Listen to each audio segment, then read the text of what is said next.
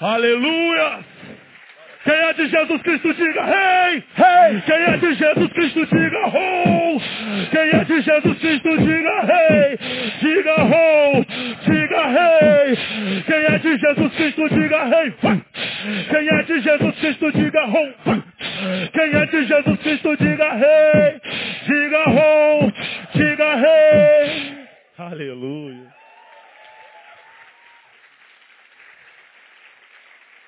Ei! Perdi a fé na fé que eu tinha. Era só o que me faltava. Para eu poder abrir minha boca e dizer tudo o que eu pensava. Esses dias eu fui a um culto, precisava ouvir uma palavra. Cheguei lá, cabisbaixo. Saí de lá pior que eu estava. Eu estou cansado de ouvir duas horas de pregação e no final das duas horas só me tocar ilustração. Eu quero é o evangelho, irmão. Puro, simples, genuíno, que saia da boca dos mestres com a mesma fé que eu rimo. Teólogos conseguem achar mensagem subliminar. Vira o disco ao contrário, que é para ouvir o diabo falar. Mas não consegue ouvir o que Jesus está ensinando. Não consegue ouvir a Deus enquanto ele está gritando. Vem vários dizendo assim, estou cansado de ouvir. É melhor mandar estratégia, irmão, que é para as portas se abrir. O véu do templo se rasgou, o gigante desabava, Davi derrubou com a pedra e o profeta é com a palavra. Uns dizem, você tem unção de ousadia. Outros dizem, é espírito de rebeldia. Irmão, não vi nenhum dos dois na Bíblia. Então, deixa eu continuar no que eu fazia. Se for lei contra o aborto, nós temos nossos arautos. Junto um monte de pastor para reivindicar no Planalto. Mas a minha eles não enganam, é melhor descer do salto. Porque eles nunca se uniram para tirar o menor do asfalto. Nós não precisamos de líderes conhecidos. Precisamos de cristãos que não tenham tetos de vidro. É fácil perceber quando um Judas se entrega. É só você parar para ver como ele olha para as moedas. Aleluia.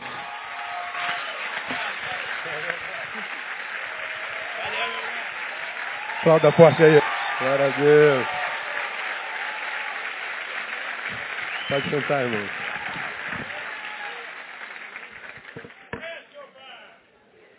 Aí. E o bagulho é o seguinte, quem não gostou cai dentro, mano. É só encarar o negão, pronto, acabou. Ou então sai quietinho, né, vai embora.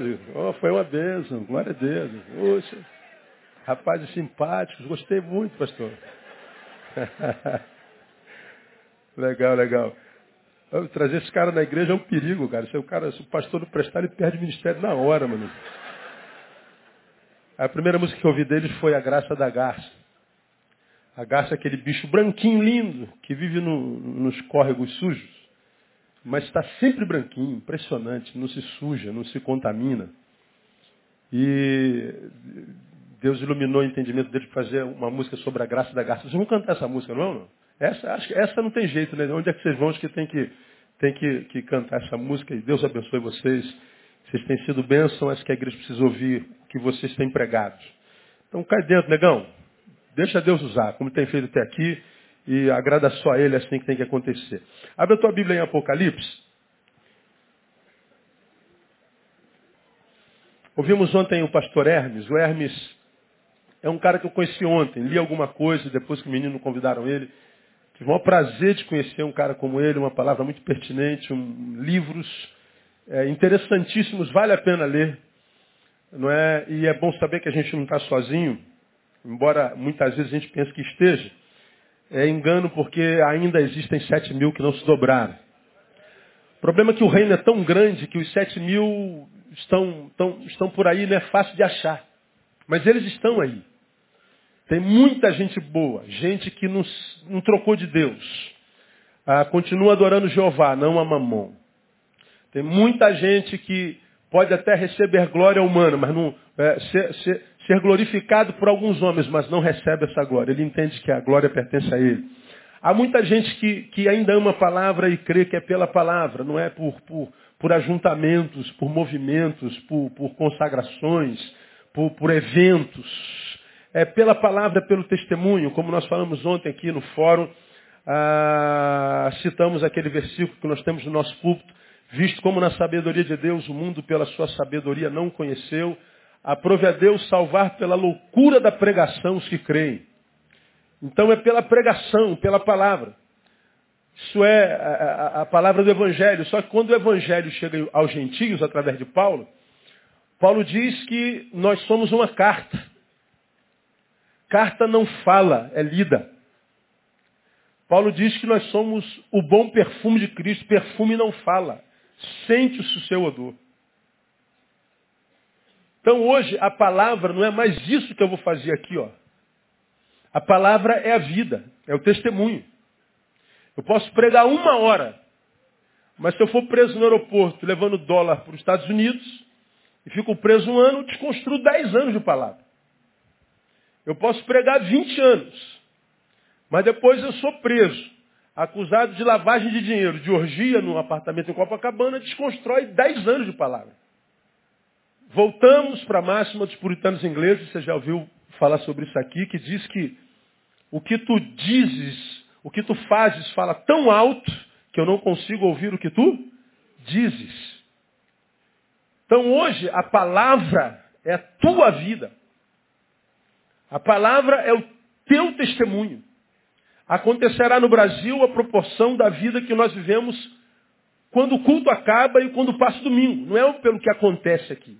O que acontece aqui é importante, mas muito mais importante é o que, que a gente faz com o que aconteceu aqui. O que Deus faz na nossa vida aqui, importante, mas mais importante é o que, que a gente vai fazer com o que Deus fez para a gente aqui. Palavra somos nós, a palavra é minha vida, é tua vida. Nosso testemunho, nosso estilo de vida, que não tem a ver como a gente tem empregado com roupa, com título, com, com, com nada mas com testemunho, produção de vida, produção humana. E aí nós ouvimos na sexta-feira uma palavra tremenda sobre ser igreja além de templo. Nós ouvimos ontem uma palavra tremenda sobre ser igreja além de templo. Eu queria fazer uma reflexão com os irmãos para a gente voltar a ouvir os caras de novo. Sobre uma das sete cartas que Jesus escreveu para as suas igrejas na Ásia. E a última delas foi a carta à igreja de Laodiceia.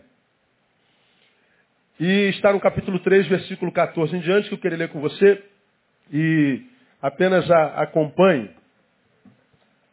Você já abriu, amém? Mesmo assentado, diga lá no versículo 14, diz assim, ó, ao anjo da igreja em Laodiceia, escreve, isto diz o amém, aquele, a testemunha fiel e verdadeira, o princípio da criação de Deus. Conheço as tuas obras, que nem és frio, nem quente. Oxalá foras frio ou quente. Assim porque és morno e não és quente nem frio, vomitar-te-ei da minha boca. Porquanto dizes, rico sou, estou enriquecido, de nada tenho falta, e não sabes que é um coitado, miserável, pobre, cego e nu. Aconselho-te que de mim compres ouro refinado no fogo, para que te enriqueças, vestes brancas para que te vistas, e não seja manifesta a vergonha da tua nudez, colírio, a fim de ungires os teus olhos para que vejas. Eu repreendo e castigo a todos quantos amo. Se pois zeloso e arrepende-te. Eis que estou à porta e bato. Se alguém ouvir a minha voz e abrir a porta, entrarei em sua casa e com ele cearei, e ele comigo. Ao que vencer, eu lhe concederei que se, se assente comigo no meu trono. Quem tem ouvidos, conclua. Ouça o que o Espírito diz à igreja. É uma carta a uma igreja, não é uma pessoa. É uma carta a uma comunidade, a um corpo que é dele. E essa igreja estava numa cidade chamada Laodiceia, uma região, uma, uma, uma cidade que estava na região chamada é, Frígio, a região frígia da Ásia Menor. E essa cidade de Laodiceia, ela se distinguia de todas as outras cidades da região frígia por causa da sua riqueza. Era, na ocasião da carta, a cidade mais rica da Ásia Menor. Sua riqueza era, era, era sua grande fama. Todos conheciam como o, o maior centro comercial e de riqueza daquela grande região. No ano 60, Laodiceia sofre um dos mais contundentes terremotos que a Terra já experimentou. A cidade quase que toda é destruída, fica pouca coisa de pé, quase tudo, tudo, tudo, tudo destruída. Mas essa cidade foi reconstruída sem que precisasse de um centavo do tesouro romano. Nenhum. Era uma cidade que estava debaixo do império. Mas ela se construiu sozinha. Nenhum centavo foi preciso do tesouro romano por causa da sua riqueza. Uma cidade que se reconstruiu muito rápido, de, de, de forma ainda é, muito maior. A maior e principal cidade comercial da região. E ali, nessa cidade riquíssima, havia uma igreja. E para essa igreja, Jesus escreve essa carta. Para essa igreja, plantada numa das regiões mais ricas da Ásia, o Senhor diz assim, ó, eis que estou à porta e bato. Se abrir, o que, que ele diz? Eu entro. Aí eu pergunto os irmãos, naquela igreja, Jesus estava onde? Diga do lado de fora. Uma igreja tremenda, rica, que a respeito de si disse, sou rico, estou enriquecido, não tenho falta de nada. Eu não tenho falta de absolutamente nada. Agora veja, uma igreja que diz, somos rica, estamos enriquecidos, não temos falta de nada. E nessa igreja Jesus está do lado de fora. Ou seja, é uma igreja que não sentia falta, inclusive, de quem? De Jesus. Pode uma coisa dessa? Meu? Bom, esse texto ele, ele, ele, ele traz um monte de, de lições para nós, não vai dar para a gente se aprofundar, o tempo corre. Mas uma delas é que para uma igreja ser uma igreja, não basta estar reunida dentro de um templo e colocar uma placa na frente escrita igreja. Por outro lado, é possível que eu construa um templo como esse, ajunte um monte de gente, traga gente famosa para estar aqui, abra a Bíblia Sagrada, coloque uma placa escrito igreja na porta e ainda assim, Jesus não está no meio dessa gente. Igreja vai além de ajuntamentos, igreja vai além de templos, igreja vai além de placas. Igreja vai além de sucesso, porque essa igreja, aos olhos, principalmente contemporaneamente falando da teologia da prosperidade, essa igreja era uma igreja totalmente abençoada por Deus. Porque era rica. Uma igreja que provavelmente vivia numa grande catedral. Uma igreja a respeito da qual talvez os crentes diziam, Deus prosperou essa igreja. Veja o tamanho da sua catedral e do conforto que há dentro dela. Veja como Deus abençoou a história naquela proporção da teologia da prosperidade que acredita que abençoado é ter e não mais ser. Diferente do evangelho que abençoado não é quem tem, é quem é. Então uma igreja que se fosse analisada pelos olhos da teologia da prosperidade, dessa teologia contemporânea, seria uma igreja que estivesse talvez na mídia, em evidência, cercada por um grande número de, de igrejas rêmoras que, que, que se, se, alimentassem da, da, das migalhas dela. Mas Jesus está dizendo, ó, nessa igreja eu estou do lado de fora tenho interesse em entrar. Mas como meu senhorio é diferente, eu tenho chave para abrir toda a porta, mas a despeito de ter chave para abrir toda a porta, eu bato na porta. Se abrir, eu entro. Se não abrir, eu fico lá de fora. Aí eu fico pensando, terá sido assim desde a origem dessa igreja? Eu não creio. Como aquela igreja de Éfeso que nós pregamos alguns domingos atrás. A mesma carta, Jesus diz, eu conheço as tuas obras que tens fama, ah, ah, que, que não suportam os que dizem apóstolos não são, tu não suportas a mentira. E Jesus foi exaltando aquela igreja, exaltando aquela igreja, mas no finalzinho diz assim, tem porém contra ti uma única coisa, me digam vocês, que tu deixastes o teu primeiro amor. Lembra que eu preguei sobre isso aqui há bem pouco tempo atrás? A igreja começou bem, com a motivação correta. A igreja tinha teologia correta, a motivação certa, a intenção certa a, a, a, o objetivo certo, trilhando pelo caminho certo. E ela foi fazendo uma coisa que Deus foi abençoando, Deus foi, Deus foi prosperando. Uma coisa é, da qual Deus podia ser parceiro, foi, foi abençoando, prosperando. A, a, fama da igreja a precedia, uma igreja extremamente pujante e, e, e pertinente para aquele bairro. Aí Jesus vem dizendo assim, olha, eu tenho uma coisa agora contra ti, o que é deixaste teu primeiro amor. A igreja começou fazendo uma coisa com a parceria de Deus, debaixo da bênção de Deus. Anos passam, ela continua fazendo a mesma coisa do início, só que com uma motivação diferente. E Deus diz assim, olha, no início eu estava contigo, agora eu não estou mais. Mas por que, Senhor? Nós estamos fazendo a mesma coisa, mas a motivação não é mais a mesma. Deixaste o teu primeiro amor.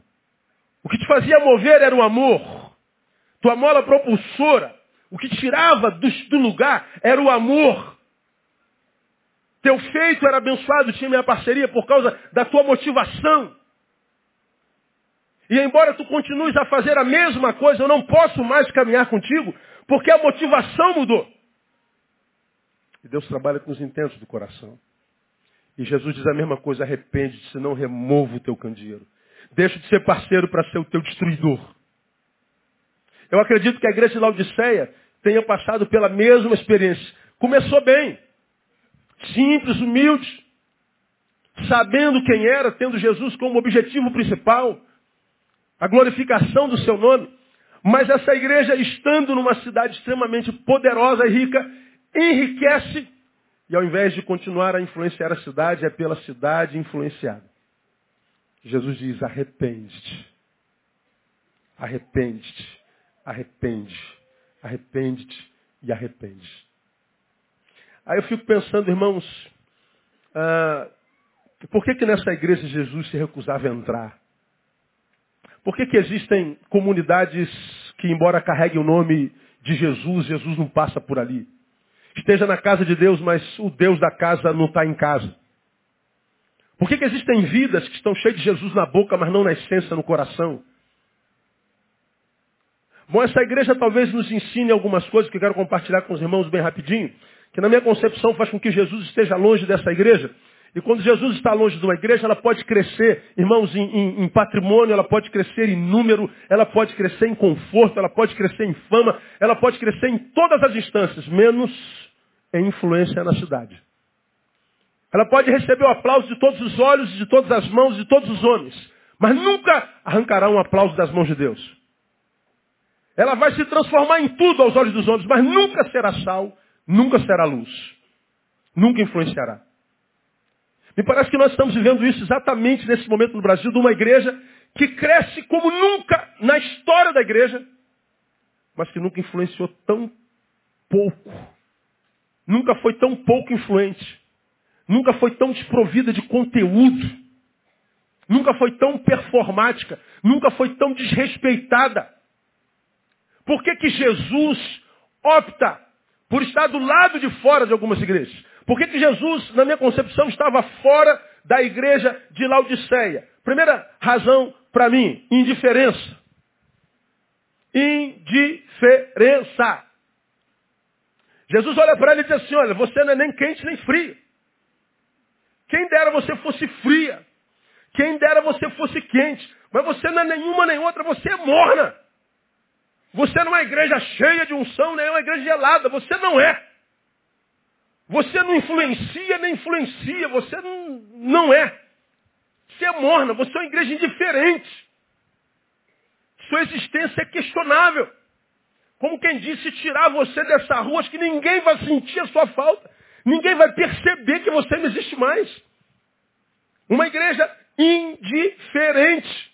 E o Senhor está dizendo, se você fosse uma igreja quente, do fogo, eu estaria contigo, te respeitaria. Se fosse uma igreja gelada, que admitisse, olha, nós não somos mais, não, não cremos mais, é, apostatamos totalmente, quem sabe, eu até respeitaria você, mas porque você não sabe mais o que você é, é indiferente.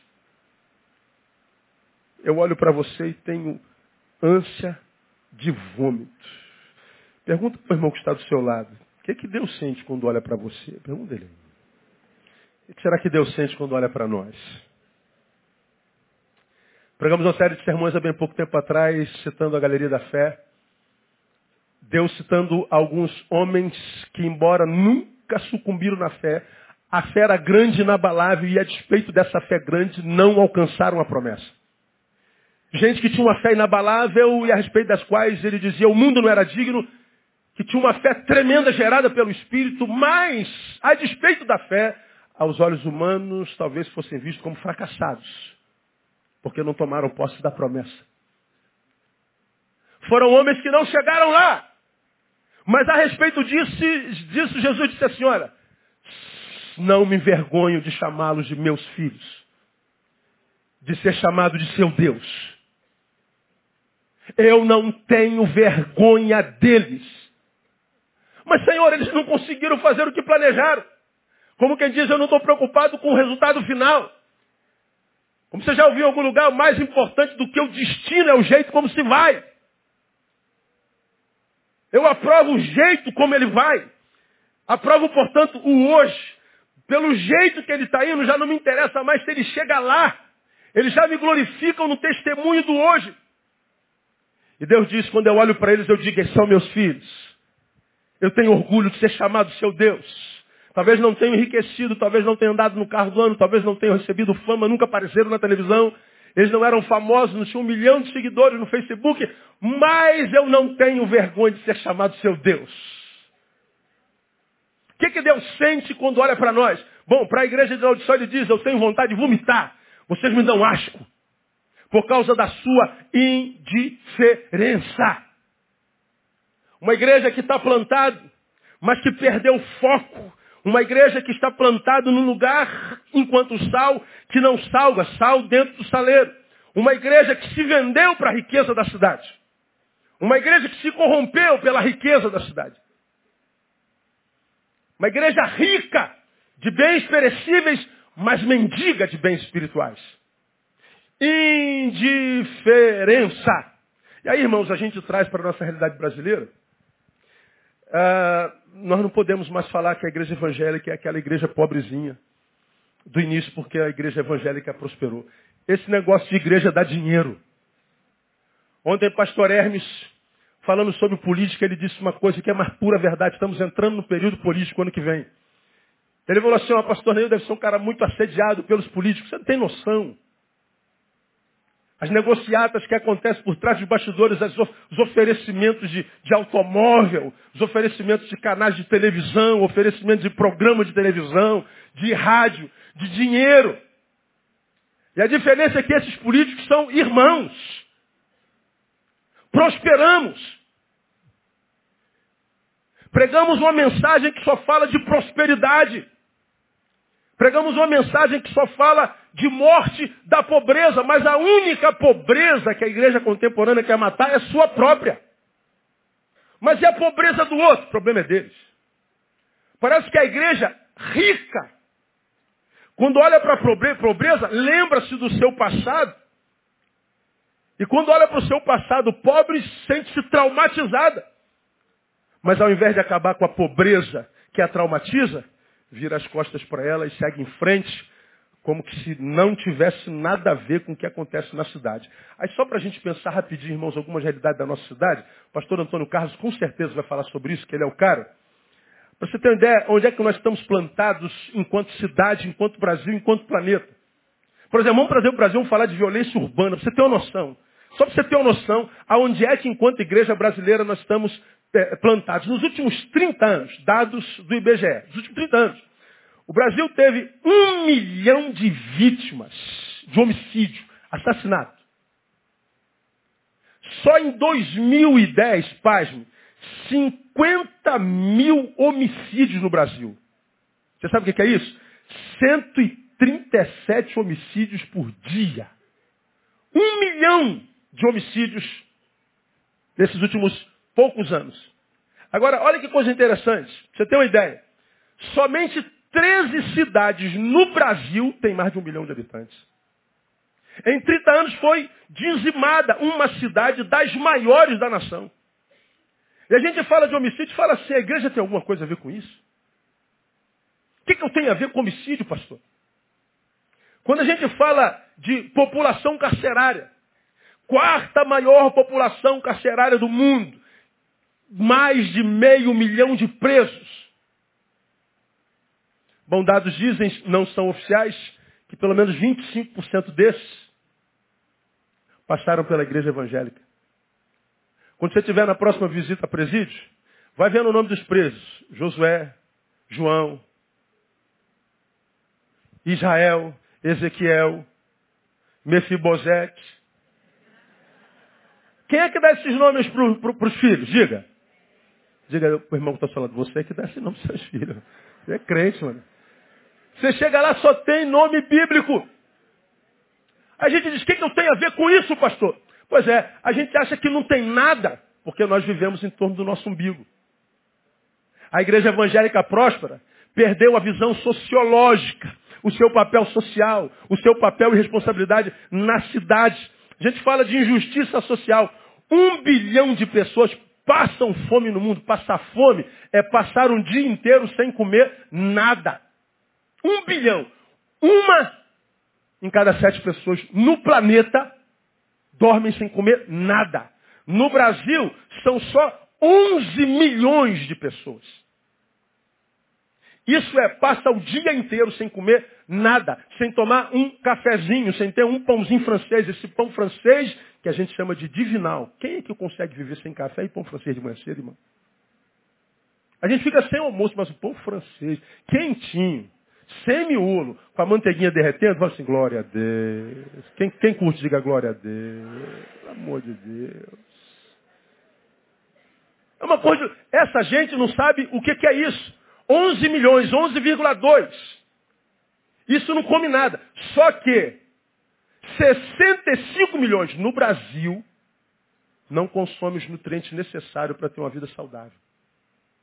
O que, que eu tenho a ver com isso, pastor? O que, que nós temos a ver com a fome? O que, que eu tenho a ver com a qualidade do Brasil? Pois é, da onde vem, irmãos, essa visão parasitária da igreja contemporânea? Vem da nossa teologia europeia. Nós somos evangelizados pela Europa, que chegou à América, depois da América aqui, e lá não havia fome, não havia necessidade, um país rico, equilibrado, gera uma teologia que cisma o ser humano, que decapita o ser humano, que o divide, corpo e alma. E a evangelização do mundo veio só com essa ideia que você já me ouviu falar, almática. Vamos ganhar almas para Jesus. Vamos sair para as ruas para evangelizar, ganhar almas para Jesus, almas para Jesus, almas para Jesus e almas para Jesus. Quem aceita Jesus, a gente aceita. Ganhamos uma alma para Jesus. Pode morrer, porque você vai para o céu. E quanto ele não morre? Igreja Batista Betânia, aprenda uma coisa, acho que você já aprendeu isso. Quando a gente aceita Jesus, nós não estamos prontos para viver. Nós estamos prontos para morrer. Quem aqui já declara Jesus Senhor da sua vida? Diga, Jesus Cristo é o meu Senhor e o meu Salvador. Catu quem está na tua frente. Pode morrer então, você já está pronto. Você vai morrer e vai para o céu. Mas, enquanto não morre, não, aí a gente não tem mais nada a ver com isso, pastor. O nosso negócio é ganhar alma para Jesus. Essa visão almática da evangelização, eu chamo de uma visão fantasmagórica. Uma alma sem um corpo é um fantasma. O evangelho é integral. A gente tira a alma do inferno. Mas aí não acabou a missão da igreja, começou. Jesus não é o lugar onde a pessoa chega, é o caminho pelo qual agora vai. Jesus disse, eu sou o caminho, eu não sou o porto. Eu não sou o destino. A missão da igreja vai além do culto, do domingo. Tiramos a alma do inferno, mas ajudamos a dar dignidade para o corpo. Então a igreja tem a ver com a violência. A igreja tem a ver com a fome. Vamos citar Cíntia pela milésima vez, que está lá em Roma fazendo o seu doutorado. Quando defende a sua tese sobre, sobre, sobre a fome no mundo, um dos seus examinadores diz, pô, mas você que é evangélica vem falar de fome do mundo? Quem tem que acabar com a fome do mundo é Deus, pô. É por isso que eu não acredito em Deus. Porque se Deus existisse e fosse bom, não haveria fome na terra. Cíntia sabe mesmo, pô, o que é Deus tem a ver com a fome, né? Olha, não é Deus? É, mas o que tem a ver com isso? Sabe por que, que tem fome na terra? Porque tem gente que tem dois pães e não divide. Porque a gente vai na padaria, compra aquele pãozinho francês que a gente adora. E come tantos quantos for possível. Tem gente aqui que come dez pães. Por isso ele compra 20. Vai que. Né? Deus abençoe e alarga os nossos estômagos. Né? Sobrou um bocado de pão. Você não gosta de pão murcho, amanhã compra mais, sobra mais. E fica lá um dia, dois dias, três dias, dez dias, endurece, a gente faz o quê? Joga fora. É, tem quem faz torrada. Mas não é todo mundo. Deixa eu ver se tem confessores aqui. Quantos já jogaram pão fora na vida aqui? Então pode, vai, vai para o inferno então. É por causa de nós que tem fome na terra. Ah, pastor, nós não fomos salvos para as boas, pelas boas obras, somos salvos para as boas obras. Nós estamos na terra para salgar. É essa indiferença que faz com que crentes não tenham, portanto, experiência em oração. Por que, que crente fala tanto em oração e ora tão pouco? Porque orou durante um tempo e não teve experiência. Ninguém aguenta falar com um homem visível sem ter uma, uma resposta dele. Sente-se maluco. Não vale a pena orar. A gente fala de oração e não ora. E por que, que não ora? Porque não tem experiência na oração. Por que, que não tem experiência na oração? Se eu não estou em pecado. Pois é, para Jesus está em pecado alguém que passa pela terra indiferente à necessidade do próximo. Você pode não ter adulterado, você pode não ter roubado, você pode não ter matado, você pode não ter feito desgraça nenhuma. Você pode não ter feito mal algum. Fez bem a alguém? Não. Aquele que sabe fazer o bem e não faz, peca. Érico Veríssimo disse que o oposto do ódio, do amor não é o ódio, é a indiferença. Não, eu posso não amar, mas também não odeio. É indiferente? Então você está no oposto do amor. Deus é amor. Então eu acredito com toda a minha alma, irmãos, que a indiferença é uma abominação maior para Deus do que o ódio. Porque quem odeia, pelo menos admite a existência do outro. O ódio faz com que aquele que odeia se alimente da existência do outro. Eu estou aqui, mas estou ligado a ele pelo ódio. É uma desgraça, é um veneno. Mas pelo menos eu sei que o outro existe. Agora, quando eu sou indiferente, eu não reconheço nem pelo ódio a existência do outro. E Jesus está dizendo assim, ó, uma igreja indiferente à sua realidade, uma igreja indiferente à sua geração, uma igreja indiferente à sua rua, uma igreja indiferente à sua cidade, ao seu país, é uma igreja da qual eu me retiro. Vai virar uma religião. Só isso. Com tristeza eu acredito, irmãos, que essa é uma grande marca da igreja evangélica no Brasil, uma igreja indiferente. Uma igreja que professa uma religião, como eu falei ontem de manhã, que é o cristianismo que virou uma religião como qualquer outra. É só mais uma no meio do monte que existe por aí. Uma igreja que, que, que, que, se transformou num lugar. Cristianismo mais uma religião. A igreja é um lugar onde a gente vai. O culto, um evento. Um show. A santidade, um comportamento. A gente está preocupado se o cara usa eh, brinco, tamanho da saia. A gente está preocupado com performance, com o que parece ser e não com o que é de verdade. Nos tornamos numa religião como qualquer outra num evento, num lugar e num grupo que controla o comportamento do outro. Mas um grupo completamente indiferente ao que acontece fora das suas paredes. Essa igreja é uma igreja reprovada pelo seu Senhor. É uma igreja na qual Deus não tem prazer em estar dentro. É uma, qual, pela, é uma igreja pela qual ele não passa. Qual é a segunda razão, na minha concepção, que fez com que Jesus se, se afastasse daquela igreja além da indiferença? Soberba prepotência. E você já aprendeu em algum lugar que a soberba é um problema oftalmológico existencial. O soberbo, ele tem problema de vista. Ele vê o outro sempre menor do que ele mesmo e se vê sempre maior do que o outro. Ele é um retardado visual. Ele não se enxerga bem. Ele não tem visão correta do outro, nem de si mesmo. Essa igreja diz assim, olha que coisa tremenda. Porquanto diz, rico sou, Estou enriquecido, de nada tenho falta. Aí Jesus está dizendo assim, está doido, você está maluca. Você quer saber a visão que eu tenho de você? Você é um coitado, você é miserável, você é pobre, você é cego, você é nu. Veja que uma visão é a que a igreja tem de si mesma. A outra é a visão que Deus tem da igreja. O problema está onde? Na soberba. A visão a respeito de nós fica distorcida quando ela é baseada somente na geografia, quando ela é baseada nos valores do capitalismo, quando ela tem a ver com o que a gente construiu, com o que a gente tem, com o que a gente já fez e não com o que a gente é. Essa visão fica completamente distorcida. Jesus está dizendo, vocês foram corrompidos na visão de si mesmos, em função daquilo que eu lhes dei. e da sua equivocada relação com aqueles para os quais vocês foram levantados a ministrar. Achar que a minha bênção tem a ver com fama é estar vendo a fama a partir da perspectiva de quem não me conhece. Achar que a minha presença na vida tem a ver com a quantidade de dinheiro na conta é mostrar claramente que não me conhece. Porque não é assim que se mede. Alguém é quem eu abençoo. A bênção de Deus se manifesta em influência, irmão. Você não foi chamado para ter sucesso. Você foi chamado para influenciar. Você não foi chamado para ser rico. Porque a promessa era que você tivesse comer só hoje. Vamos repetir o que nós já aprendemos aqui? Repita após mim. Prosperidade não é ter muito. Prosperidade é ter sempre. Quem tem tido sempre aqui? Então você é próspero, irmão.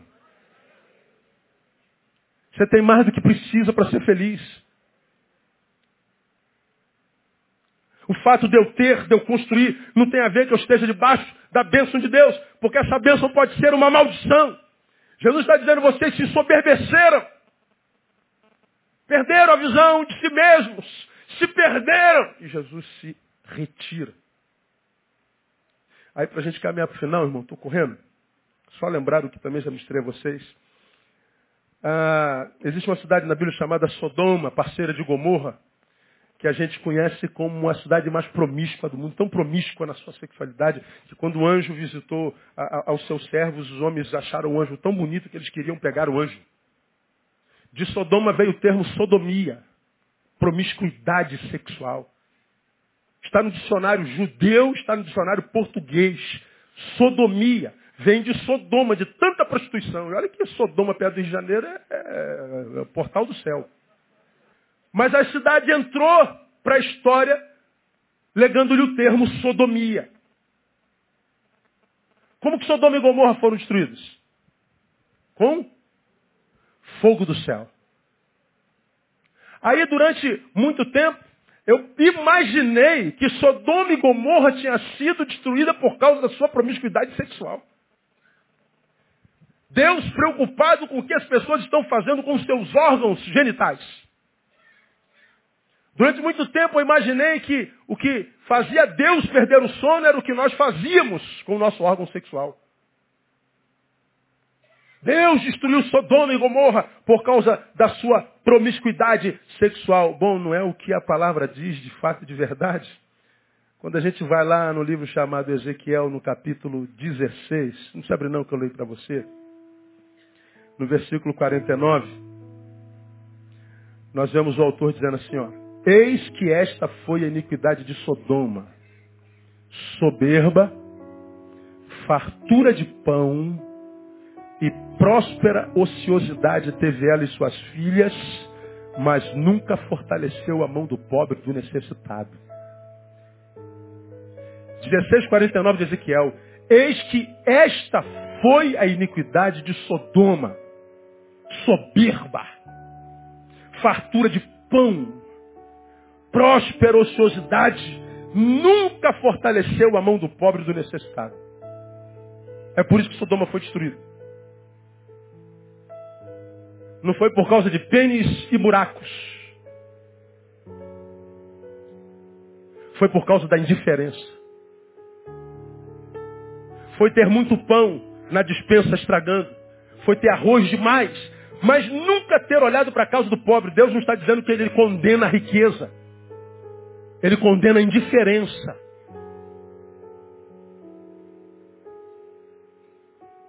Passamos pelo Brasil afora e vemos o tempo inteiro brasileiros e brasileiras reclamando do que o nosso país transformou. Você entra nos feitos da vida, vocês evangélicos estão xingando o governador, xingando o prefeito. O que é extremamente antibíblico, porque a Bíblia diz que você não tem que xingar o Cabral, você tem que orar por ele. Não diz que você tem direito de xingar o pai, tem que orar pelo pai. Mas vocês estão achincalhando as autoridades que estão sobre nós. Quando na verdade o culpado do Rio de Janeiro está como está, não é o Cabral, não é o pai, é você. Clamamos por justiça na cidade, agora olhemos para nós e digamos, você é justo.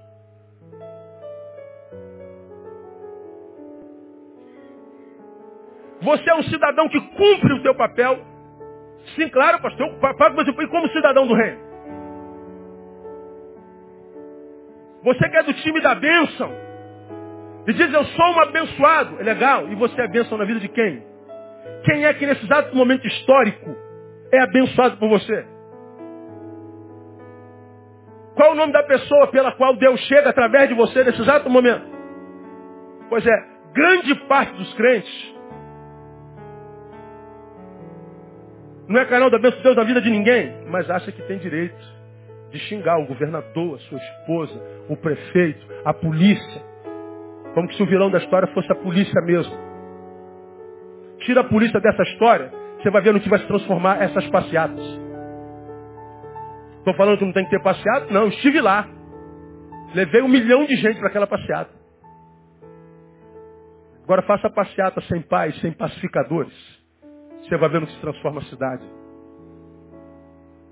Irmãos, o Brasil não vai mudar quando a gente mudar o Cabral, o, o, o, o Paz, quando mudar a Dilma.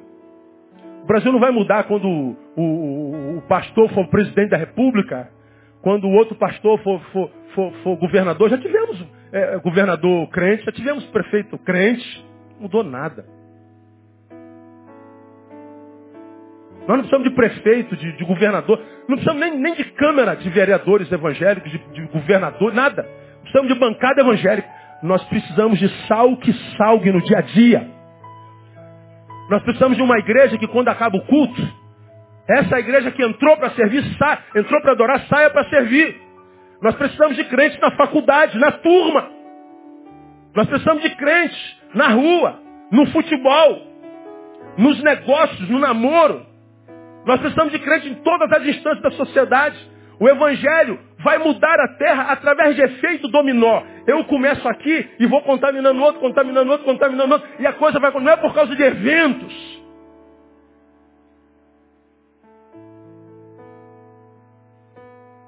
A cidade vai mudar quando a igreja deixar de ser indiferente, deixar de ser soberba.